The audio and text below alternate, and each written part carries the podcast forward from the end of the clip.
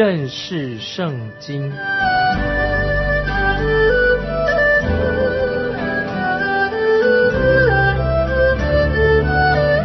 认识上帝的话，把上帝的话带到全世界。本节目是由认识圣经机构和环球广播电台联合制作，欢迎收听。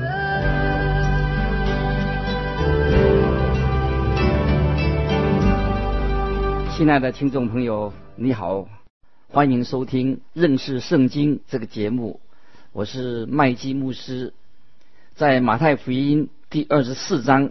主耶稣在橄榄山上教导了许多的真理，是有关于主耶稣再来的时候将要发生的事。主耶稣也警告所有听到的人都要警醒等候。现在我们要读马太福音第二十五章，这一章主耶稣也是更深入的要回答门徒在二十四章马太福音二十四章第三节。所提出的问题，门徒问说：什么时候会有这些事情发生？会有一些什么样的预兆呢？这个在马太福音二十四章三节，门徒所问的问题。二十五章里面有提到有十个童女的比喻，这个是用来考验以色列人是不是有真正的信心。你有提到关于才干的比喻，要作为考验他的仆人是不是很忠心。那么，对外邦人的审判，也是作为考验他们到底有没有资格，外邦人有没有资格进入天国。在二十五章里面，表明了主耶稣他再来的时候，对于当时在世界上有各种不同类型的人，要分析这些人，看他们他们跟耶稣基督的关系到底是怎么样的。所以，十个童女的比喻。有的人他们认为说，只有部分的好人才会被主耶稣提到空中，与他在空中相遇。这是他们的用这个十个童女的比喻作为他们的根据。他们认为只有少数的人，少部分的好人才会被主耶稣提到空中与他相遇。这是他们的根据。记得我在一个曾经在一个教会牧会的时候。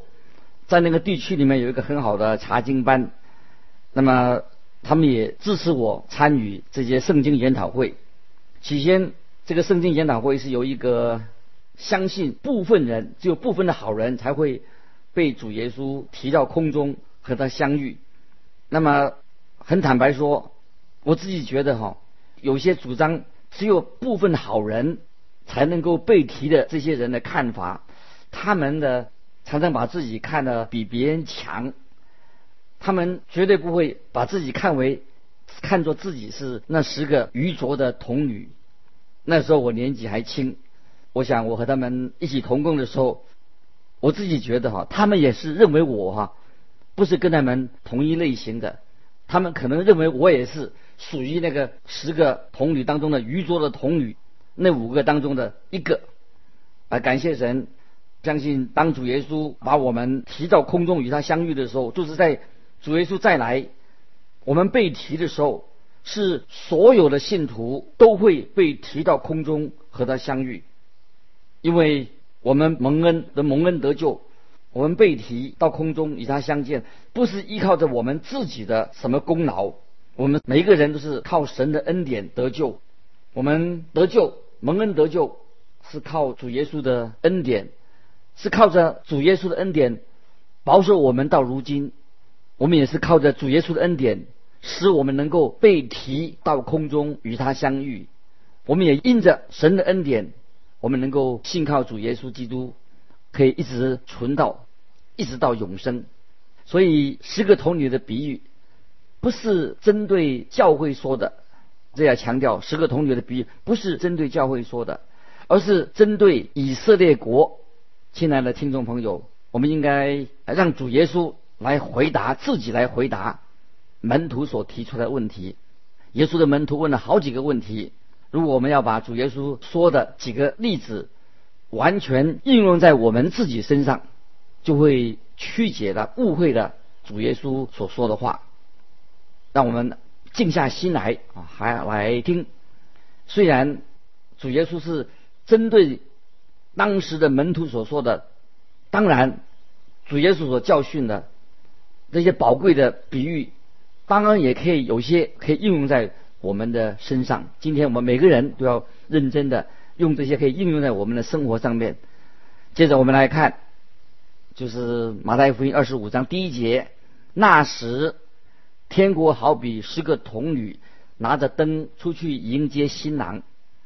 要更清楚的认识新约时期当时的以色列人的习俗的话，我们如果去查考那个叙利亚文的圣经，叙利亚文的圣经叫做伯西托本，伯西托啊圣经本译本。虽然这不是我们常用的圣经译本，但是我们可以借着这个译本可以看到当时的习俗。这个称为叙利亚文的。伯希托译本，那么这段经文它翻译的非常的好。这里说到这些童女去迎接新郎，也包括新郎啊，童女去迎接新郎和新娘，意思就是说，他们把这个新郎是从婚礼的场地把他迎到婚礼的宴席。到宴席那里去，从婚礼到宴席。那么就我个人的了解，虽然主耶稣和教会的婚礼是在天上举行的，教会跟耶稣的婚礼在天上举行，但是婚宴的地点在哪里呢？就是在地上举行。所以主耶稣跟教会的婚宴在地上举行着。在路加福音十二章三十五到三十六节，也有同样的描述。那么在那里，主耶稣就用比喻来警告我们、提醒我们。路加福音十二章三十五、三十六节，你们腰里要束上带，灯也要点着，自己好像仆人等候主人从婚姻的宴席上回来。他来到叩门，就立刻给他开门。好，我们看这段比喻。你看，婚礼已经举行完了，新郎和新娘他们是在一起的。很明显，如果新郎从婚礼的地方现在要走过来的，新娘也会跟他在一起。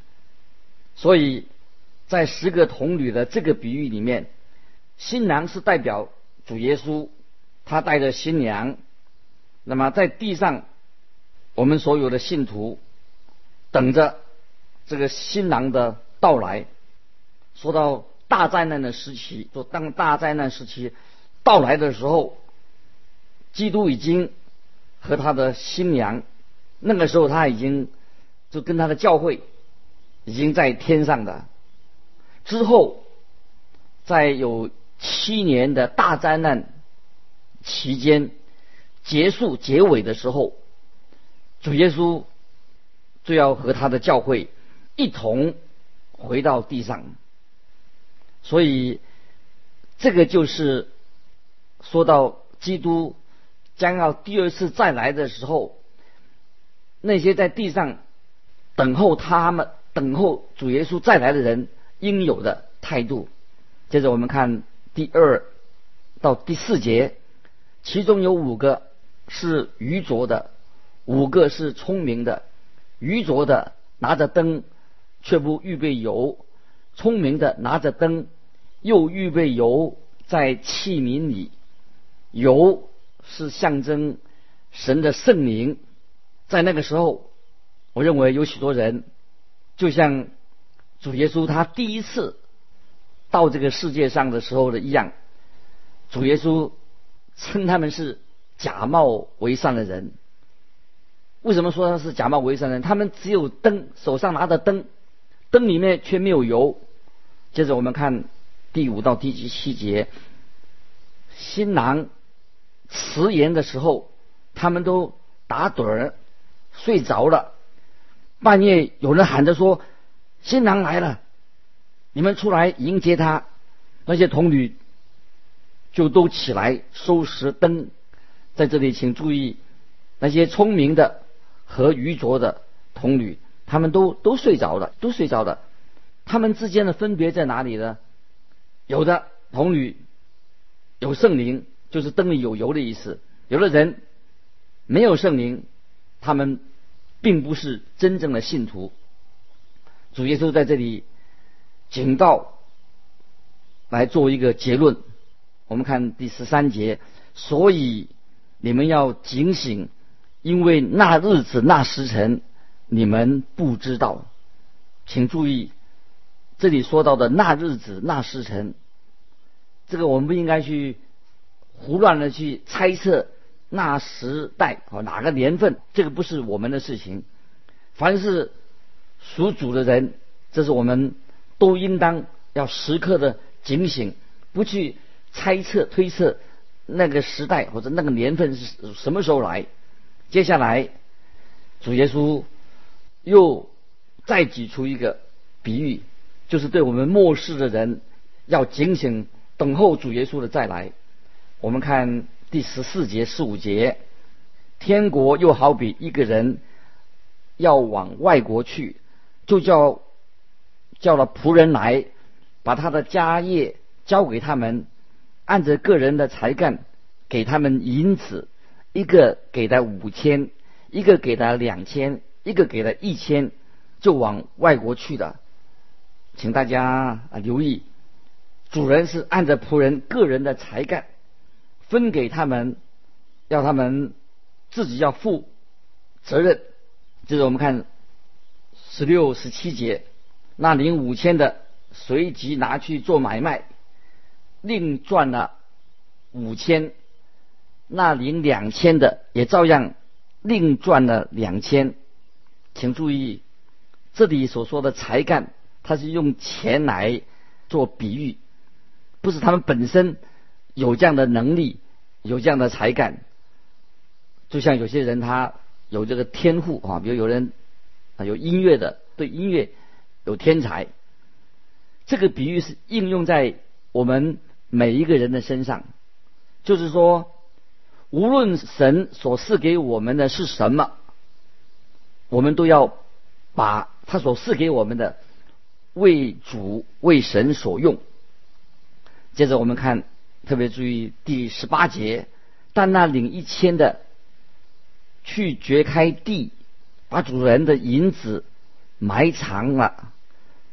每个人都得到一些钱，就是神给的才干，要他好好的去运用。但是有一个人，他把得到的钱埋起来了，埋在地下。这表示他对主人并没有尽心、很忠实。接着我们看十九节到二十五节，过了许久，那些仆人的主人来的，和他们算账。那领五千银子的又带着那另外的五千来说：“主啊，你交给我五千银子，你看我又赚了五千。”主人说：“好。”你这又良善又忠心的仆人，你在不多的事上有忠心，我要把许多事派你管理，可以进来享受你主人的快乐。那领两千的也来说：“主啊，你交给我两千银子，请看，我又赚了两千。”主人说：“好，你这又良善又忠心的仆人，你在不多的事上有忠心。”我要把许多事派你管理，可以进来享受你主人的快乐。那领一千的也来了，说：“主啊，我知道你是忍心的人，没有种的地方要收割，没有散的地方要纪念，我就害怕去把你的一千银子埋藏在地里。请看你的原银子在这里。”我们这里看到主人怎么样来回应这个一千两银子的人。二十六到三十节，主人回答说：“你这又饿又懒的仆人，既知道我没有种的地方要收割，没有善的地方要纪念，就当把我的银子放给兑换银钱的，到我来的时候可以连本带利收回，夺过他这一千来，给那有一万的，因为凡有的还要加给他，叫他有余；没有的，连他所有的也要夺过来，把这无用的仆人丢在外面黑暗里。在那里必要哀哭切齿啊！在这个比喻里面有一个重要的原则，它是给我们今天每一位听众朋友的，你和我也包括在内。有一天，我们都要站在神的面前交账，就是我们如何使用神所赐给我们的一切。神并不看。我们是为他做了多少的事？神所要看的是我们对所做的事情有没有忠心，对神是不是有忠心，尽上我们的本分。对神的儿女来说，有两件事情非常的重要。第一件就是要我们常常要查验神到底要我做什么，神要我们做什么，这是第一件。这个是要根据神给我们有多少的才干来做决定。第二，我们要有忠心的用神所给赐给我们的才干。有时候神只给我们一些人，只有些做一些小的事情，也许我们会觉得啊很奇怪，怎么会做小的事情？但是，就算神给了我们一点点的才干，神也是要我们很忠心的使用这些小小的才干去服侍神。在这一章里面，主耶稣做了警告，就是属于神的子民要自己要好好的预备，等候主耶稣再来的时候，要接受主耶稣来，这个主人要对我们说话，要。得赏赐或者得到惩罚。下面的几节经文做到更清楚，特别是在说大灾难的时期，所有的人都会有机会听到有关于神的信息、神的福音。我们已经知道，天国的福音要传遍到世界的各个地方。可很可惜的。但是还是有些人拒绝了神的使者，也拒绝了属主的人。原因是什么？因为他们拒绝的基督。接着我们看第三十一节：当人子在他荣耀里同着众天使降临的时候，要坐在他荣耀的宝座上。在主耶稣他在橄榄山上所教导的一个最高点。一个至高点是什么呢？就是指向主耶稣将来他要坐在宝座上，要做王。这是整个马太福音当中最主要的信息，就是主耶稣他要做王，也是整本圣经上一个最主要的信息。我们将会看见万民都要面临到神的审判。也许你会问说。神是不是要审判每一个人？当然是审判每一个人。所以说，万国的当中每一个人都要接受神的审判。意思就是说，我们每一个人都要在神面前要向神负责，因为神要那个时候他要按照我们所行的审判我们。接着我们看三十二、三十三节，万民都要聚集在他面前。他要把他们分别出来，好像牧羊的分别绵羊、山羊一般，把绵羊安置在右边，山羊在左边。所有在大灾难的时期还活着的外邦人，都要像山羊和绵羊一样哦在一起。主耶稣会把他们分别开来啊，做审判。接着我们看三十四节，三十四二十五章三十到四十。于是王要向那右边的说：“你们这蒙我父赐福的，可来承受那创世以来为你们所预备的国，因为我饿了，你们给我吃；渴了，你们给我喝；我做客旅，你们留我住；我赤身肉体，你们给我穿；我病了，你们看顾我；我在监里，你们来看我。”一人就回答说：“主啊，我们什么时候见你饿了给你吃，渴了给你喝？什么时候看见你做客旅留你住，或是赤身肉体给你穿？又什么时候见你病了，或是在监里来看你呢？”王耀回答说：“我实在告诉你们，这些事你们既坐在我弟兄中一个最小的身上。”就是坐在我身上的，在大灾难的时期受印记的，按照圣经告诉我们说，受印记的有十四万四千人，这是犹太人十四万四千的犹太人，他们将会去世界的各地广传天国的福音，就是传耶稣基督为罪人死。这个奇妙的福音，并且要讲到主耶稣即将从天上再来，叫他们人好好的预备。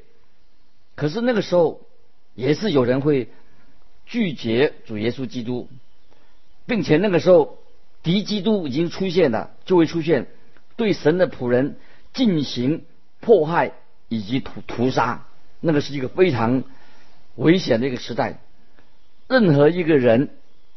他们给那些福音的使者一杯水喝，都会有生命的危险。在我们今天，我们给人一杯水喝，也许是一个很简单、轻而易举的事情。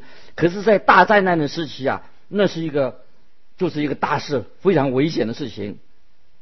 说明了，在这里我们要表示我们的身份。主耶稣是跟那些他的门徒。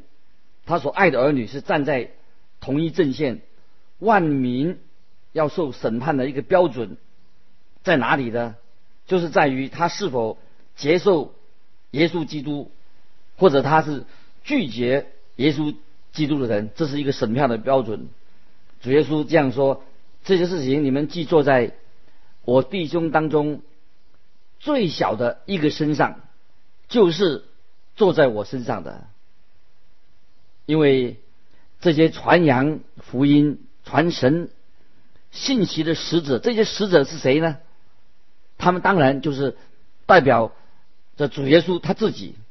凡是相信天国近了，并且悔改、相信耶稣基督的人，他们就是蒙恩得救。但是那些拒绝了耶稣基督的福音、不相信。他是神的儿子的人啊，就代表这是山羊，这是一群啊，用山羊来形容他们，这是他们的标记，因为他们不肯悔改，拒绝耶稣基督的救恩，他们将要受到神的审判。接着我们看四十五节、四十六节，王耀回答说：“我实在告诉你们，这些事，你们既不坐在我这弟兄中。”一个最小的身上，就是不坐在我身上的这些人要往永行里去，那些异人要往永生里去。万民在那个时候，在千禧年的时代里面，万民都可以信耶稣的，蒙恩的都进到神的国度里面去。但是那些不悔改。拒绝主耶稣基督的人，那么这些审判就临到这些人，他们就不能够进到神的千禧年的国度里面。所以这个我们可以看见，当时耶稣做这样一个警告的时候，就是说到将来大的审判到来的时候，是史无前例的，是个非常独特的，以前从来没有过。这个是当主耶稣再来的时候，要审判万民的时候，那个一个时刻。所以今天我们感谢神，我们可以有圣经、神的话在我们的手上，让我们可以研究圣经、认识圣经，知道如何能够做一个真正的基督徒，在这个世代里面成为主耶稣的见证人。巴不得你我在神面前都愿意成为一个忠心良善的仆人，也接受主耶稣给我们很清楚的警告，在末世的时候将会有什么现象的发生，让我们常常也是警醒祷告，预备迎见神。今天我们分享圣经到这里就告一段落，欢迎你来信寄到环球电台认识圣经麦基牧师收，愿神祝福你，我们下次再见。